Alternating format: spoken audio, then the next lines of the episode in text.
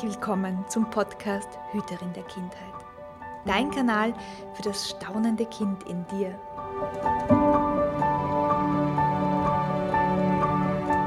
Hier erhältst du Wissen in den Bereichen Pädagogik, Entwicklung und Yoga sowie glückliche Kinderaugen und Ideen für mehr Schabernack im Alltag.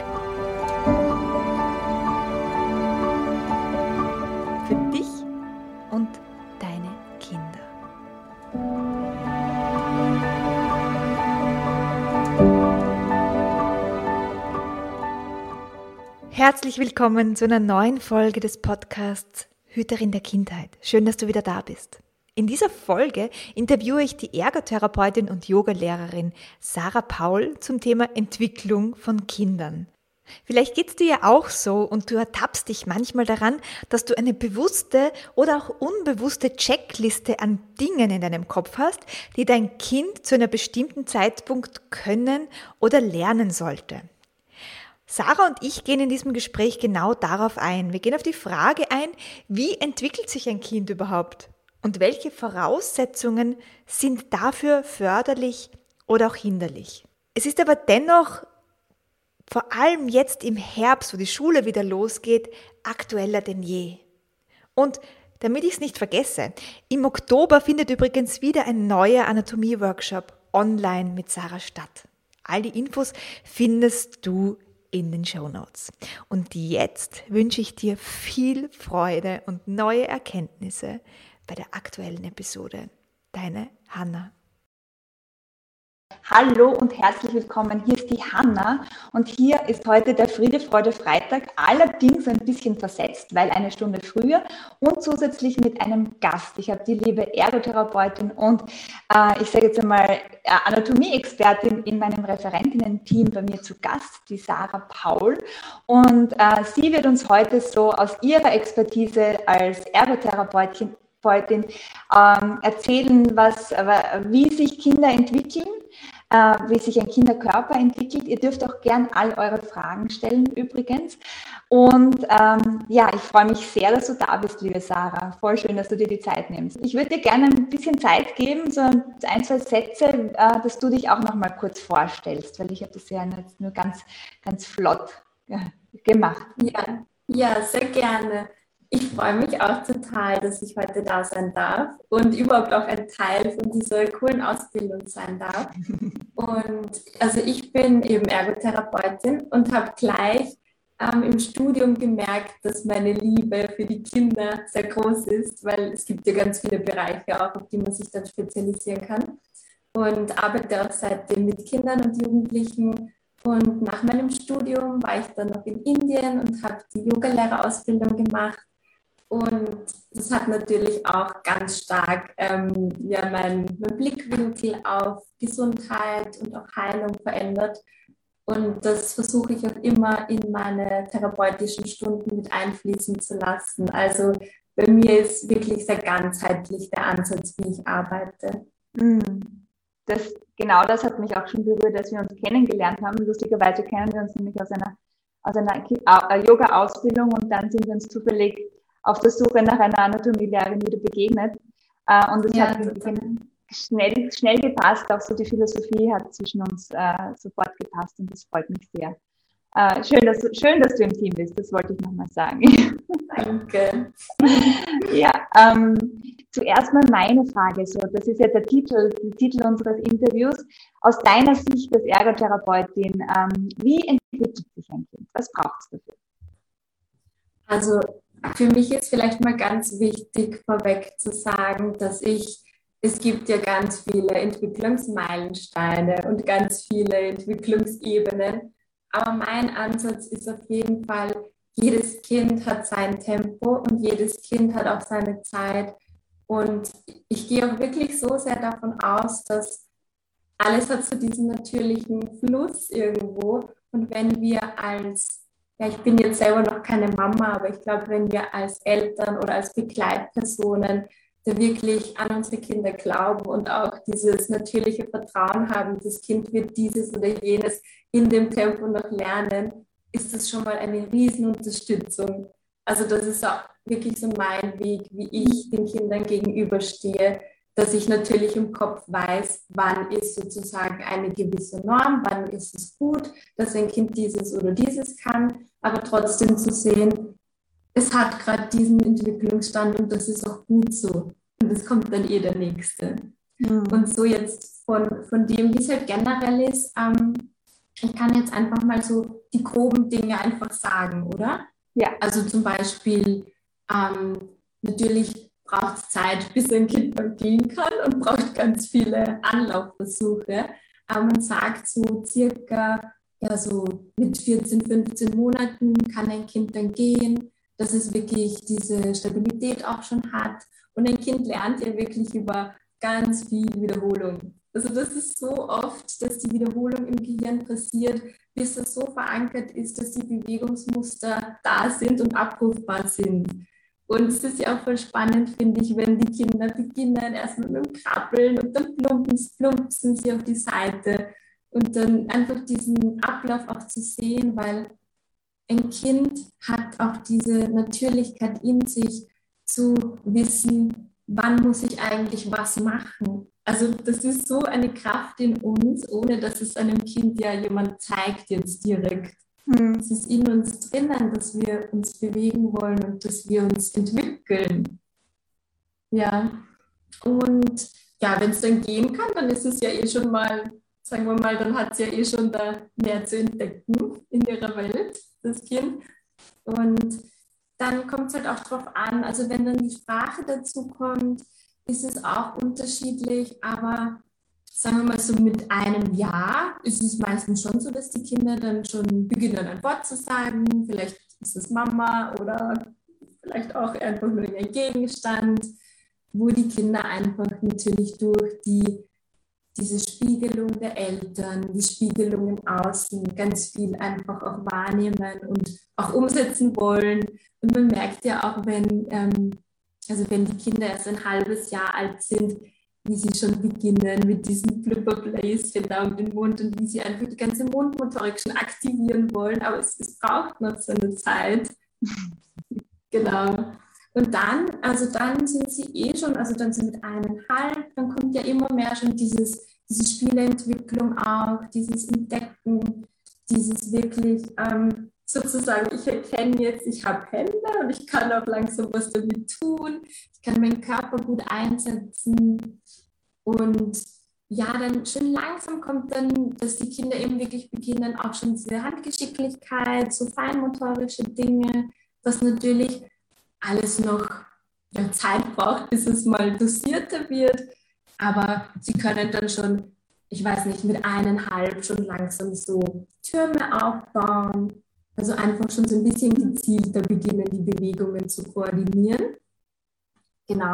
Und dann, dann geht es eh weiter. Also dann ist ja meistens bei den Kindern, dann sind sie schon langsam in Kontakt mit anderen Kindern und dann langsam der Kindergarten. Da ist natürlich, vielleicht ist da auch wichtig, wie entscheide ich mich da auch als Mama, bleibe ich länger zu Hause oder kommt das Kind dann schon in den Kindergarten?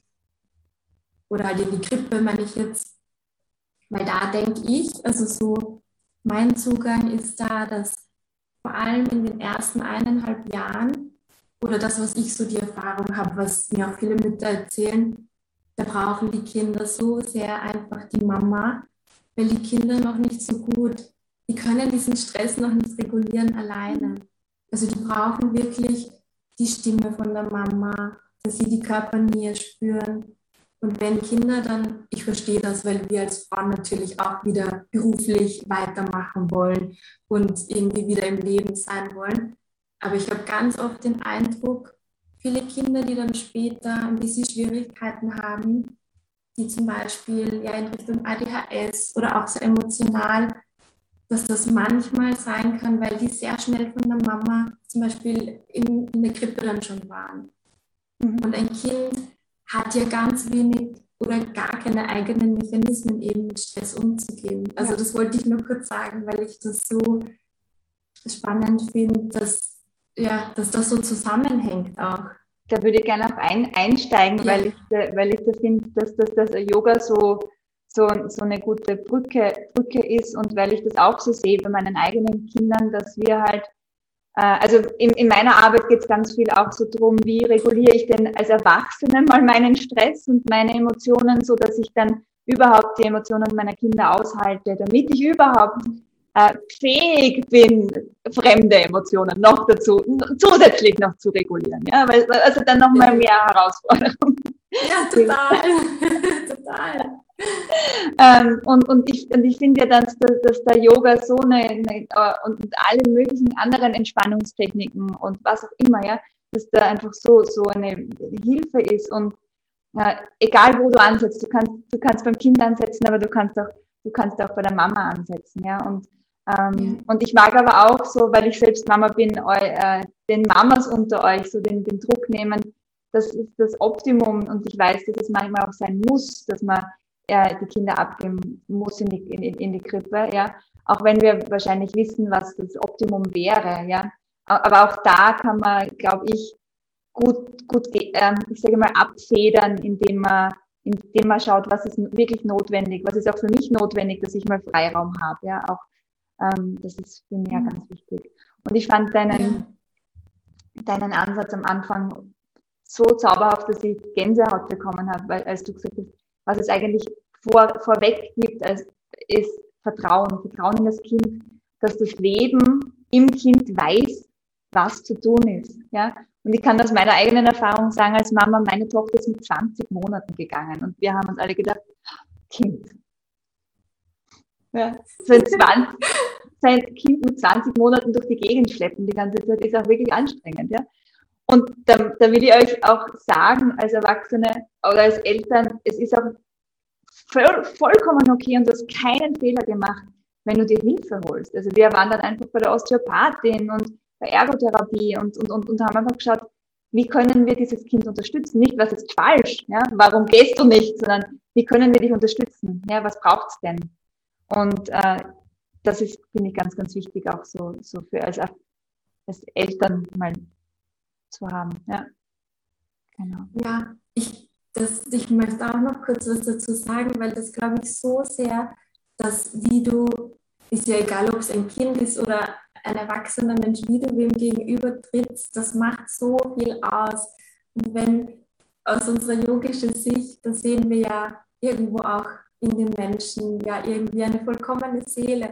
Und das versuche ich wirklich, also ich habe das, glaube ich, schon immer unbewusst so gemacht und ich spüre, dass die Kinder sind wirklich, die fühlen sich so angenommen und die sind einfach in einem, ja, ich habe das Gefühl, die sind da in meinem Raum und dann, dann spielen die da und haben einfach gerade keine Sorgen, weil unsere Welt ist halt manchmal mit so vielen Dingen und jetzt mit Corona. Und ich glaube, wenn wir, also so wie du sagst, wenn wir in unsere Kinder vertrauen oder in die Menschen, mit denen wir einfach sind, das macht so viel auf so einer unbewussten Ebene. Also dann, wenn der Druck weg ist, können die Kinder überhaupt mal ähm, schauen, was noch alles so da ist. Also wenn sich das, auch wenn Yogis, äh, auf yogischer Sicht, auch wenn sich mal diese Wellen im Oben so ein bisschen beruhigen können, so, ja, wenn das alles mal zur Ruhe kommen kann, dann kann man erstmal schauen, was gibt's denn da im, in der Tiefste äh, an, an Schätzen zu bergen. Ja?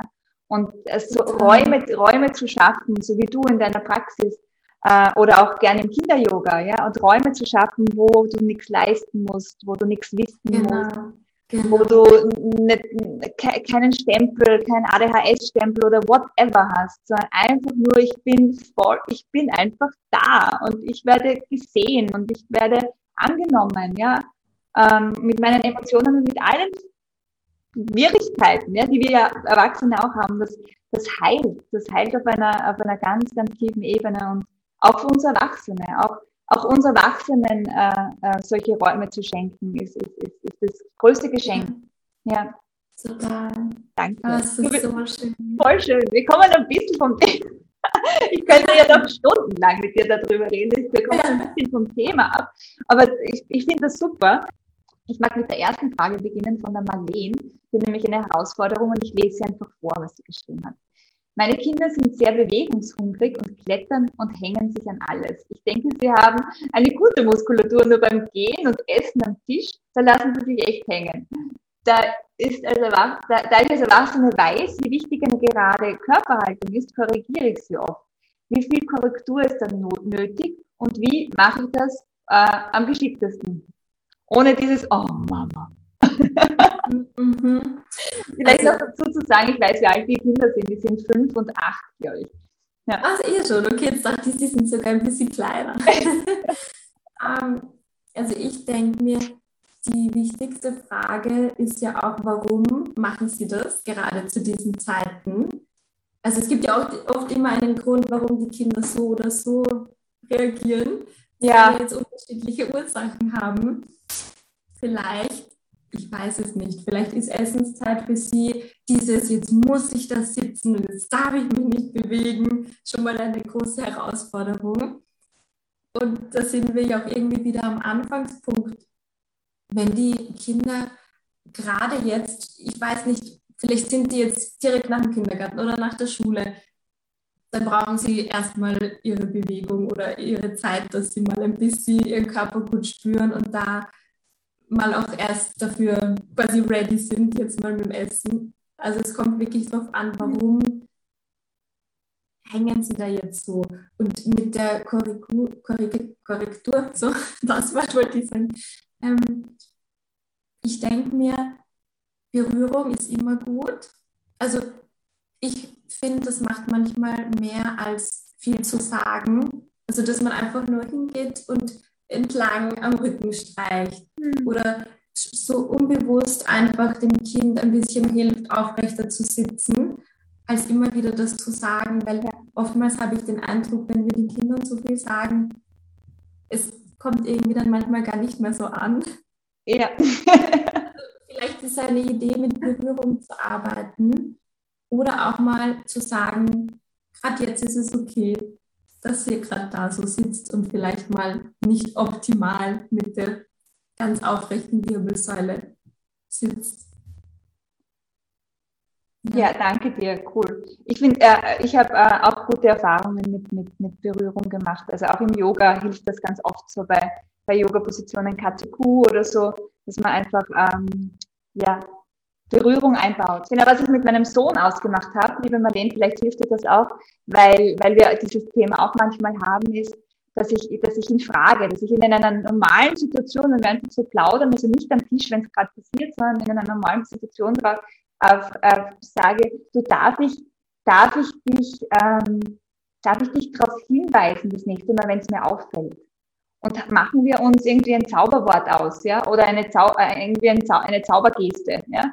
Und immer wenn ich so mache, dann, dann, dann, dann, dann, dann, dann, dann, dann, dann sehe ich, dass du krumm sitzt und umgekehrt aber auch. Also wenn du bei mir siehst, dass ich krumm da sitze beim Essen, dann machst du auch so. Und dann weiß ich, okay.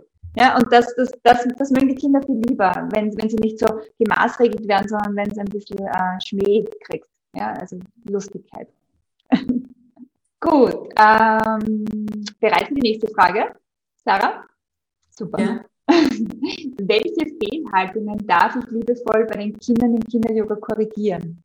Also ich denke mir, das Wichtigste ist, dass wir ein bisschen darauf achten, wie ist denn so generell meine körperliche Struktur. Also jetzt nur ein paar Beispiele. Wenn wir im Vierfüßlerstand sind und das Kind, also so eine, es gibt so eine kleine Regel, dass man immer schaut, dass die Gelenke so ein bisschen in einer Linie sind. Das heißt, wenn ich zum Beispiel mein Handgelenk viel zu weit vorn oder viel zu weit hinten habe, dann spürt sich ja selber, das Gewicht kann sich gar nicht so gut verteilen, weil mein Handgelenk dann wirklich ungleichmäßig belastet wird. Mhm. Das heißt, gut wäre schon mal zu schauen, alle Gelenke sind möglichst in einer natürlichen Position, soweit das natürlich geht.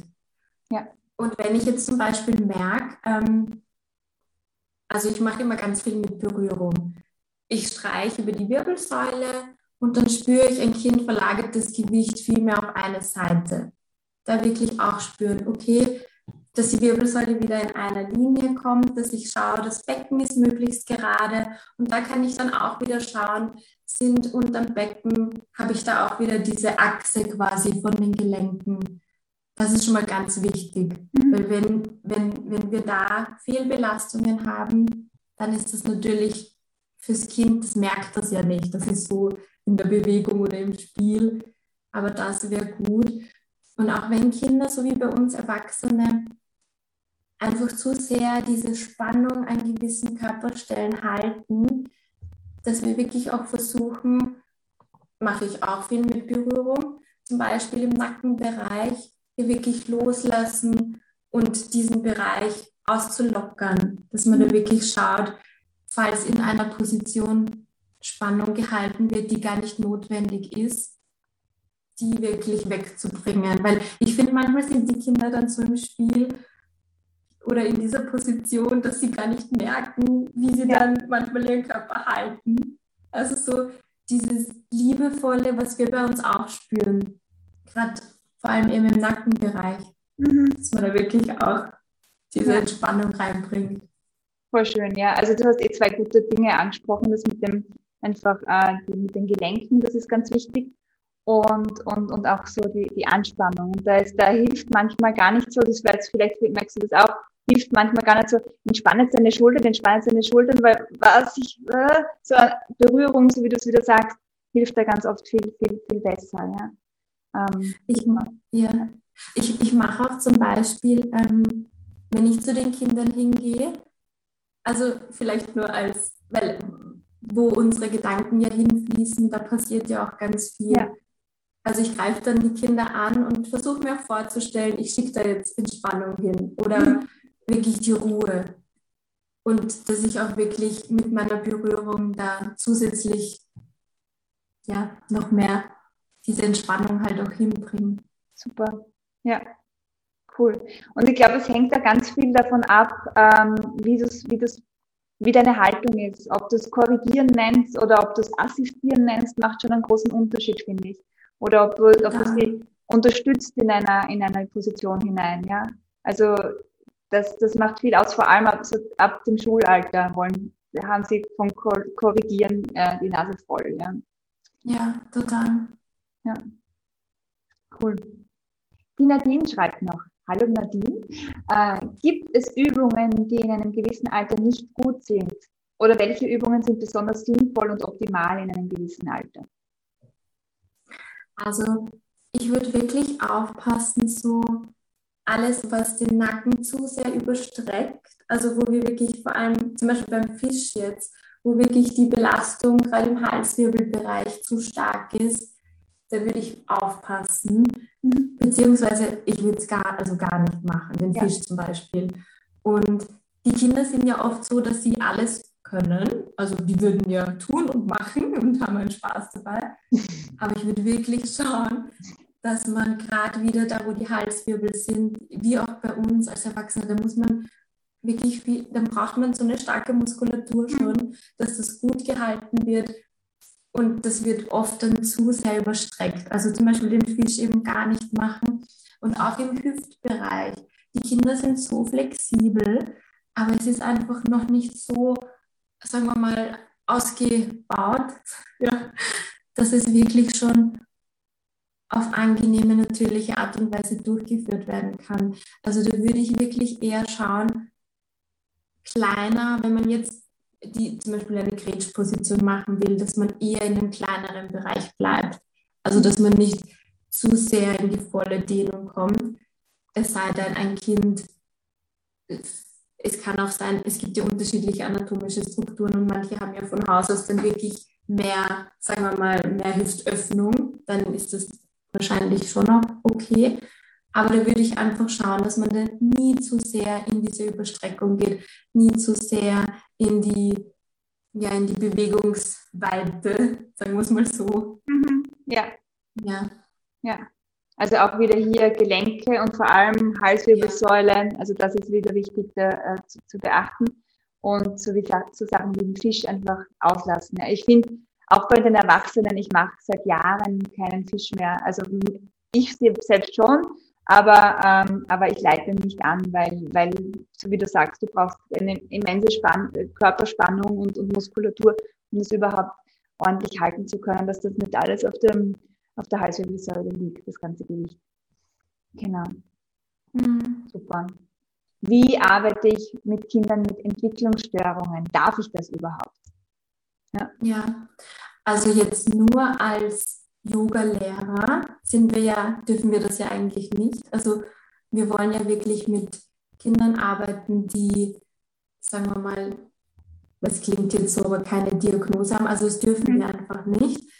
Aber es kann gut sein, also viele Kinder, wie ich schon vorher ganz am Anfang gesagt haben, die haben nicht die, sagen wir mal, Entwicklung genauso wie aus dem Lehrbuch und alle Meilensteine sind perfekt, sondern es gibt ganz viele Kinder, die vielleicht verzögert sind und da weiß man es ja gar nicht.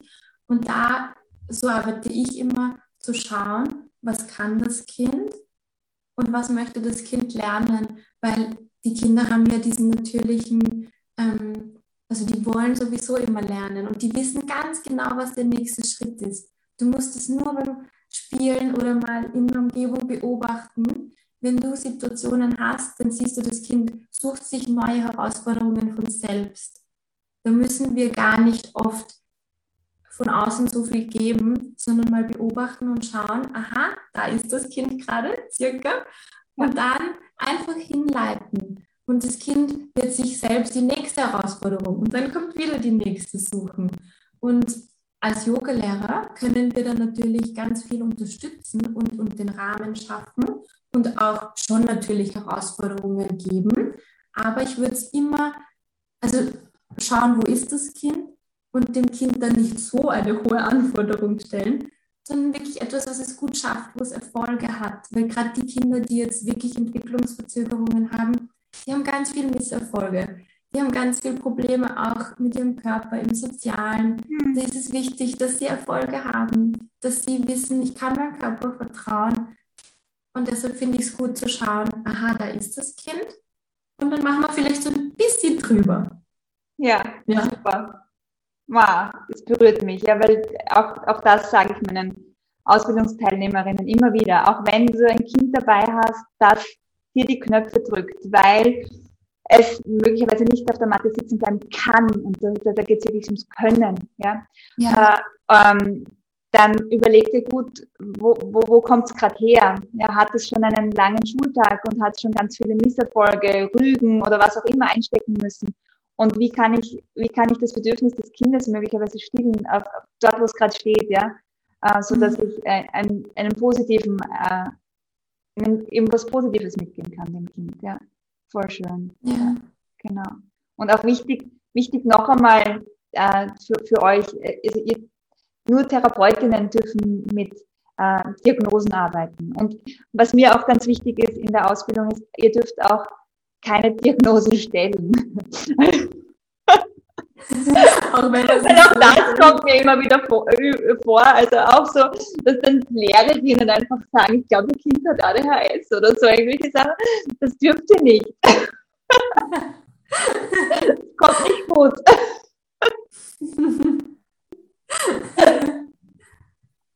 Ja, und das ist für uns jetzt lustig, aber für diejenigen, die es betrifft, ist es gar nicht lustig. Ja? Also das, ja, Genau, also ihr, ihr dürft gerne äh, euer, eure, ich sage jetzt mal, eure Wahrnehmung teilen. So, ich habe ich hab festgestellt, in der Yogastunde passiert das und das, ja, und äh, wäre es vielleicht für Sie eine Möglichkeit, da mal nachzuschauen. Ich habe da eine Adresse, so, aber, aber mehr nicht. Ja, also das ist ganz, ganz wichtig.